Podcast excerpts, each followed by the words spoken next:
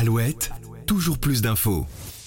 1,932 millions d'euros, un chiffre astronomique proche des 2 millions dépensés pour s'adjuger le fameux couvre-chef de Napoléon Bonaparte. Le modèle est iconique, un bicorne noir flanqué de la cocarde bleu-blanc-rouge, et selon les historiens, si environ 120 exemplaires seraient éparpillés à travers le monde, 16 seulement seraient bel et bien authentiques. Mais aucun doute pour cet exemplaire qui aura été remporté lors d'une vente aux enchères très disputée, digne des plus grandes heures de la bataille de Waterloo. Mais l'engouement que cette vente a suscité ne serait-il pas décuplé par le film retraçant les heures de gloire du petit caporal, actuellement en salle et incarné par la prestation épique de Joachim Phoenix? Ce qui est certain, c'est que depuis sa mort, on n'a jamais autant parlé de l'empereur français, le plus célèbre de tous les temps. Le prix de cet exemplaire, unique en son genre, aura battu de loin tous les autres.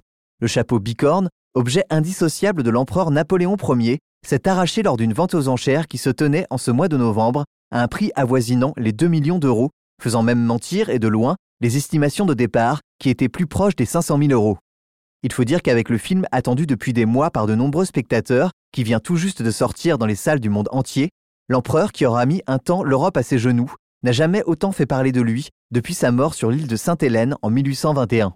Sorti mercredi dernier, le film retrace les heures du commandement de Bonaparte avec comme point de départ le siège de Toulon en 1793 jusqu'à sa chute lors de la bataille de Waterloo en 1815.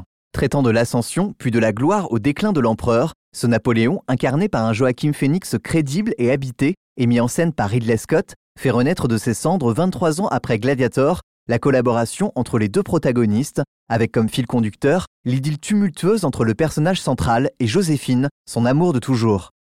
Mais alors, que vaut le film?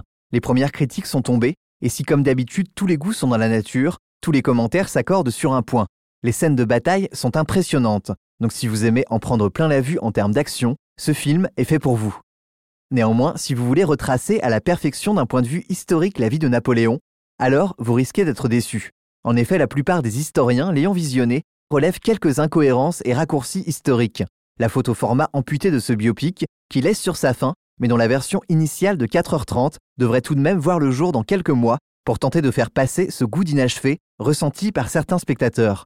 En tout cas, ce qui est sûr, c'est que là où d'autres réalisateurs légendaires comme Kubrick avaient rêvé de sortir leur propre Napoléon pour finalement s'y casser les dents et y renoncer tant la tâche s'était révélée pharaonique, Ridley Scott, lui, a bien réussi son pari avec la sortie de ce projet à l'image des mille vies du personnage, tout simplement gigantesque.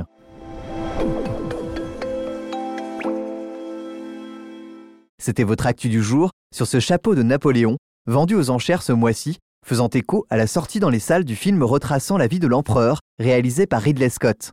Quant à moi, je vous retrouve demain pour une nouvelle info. À très vite. Toujours plus d'infos, le podcast de la rédaction d'Alouette qui va plus loin.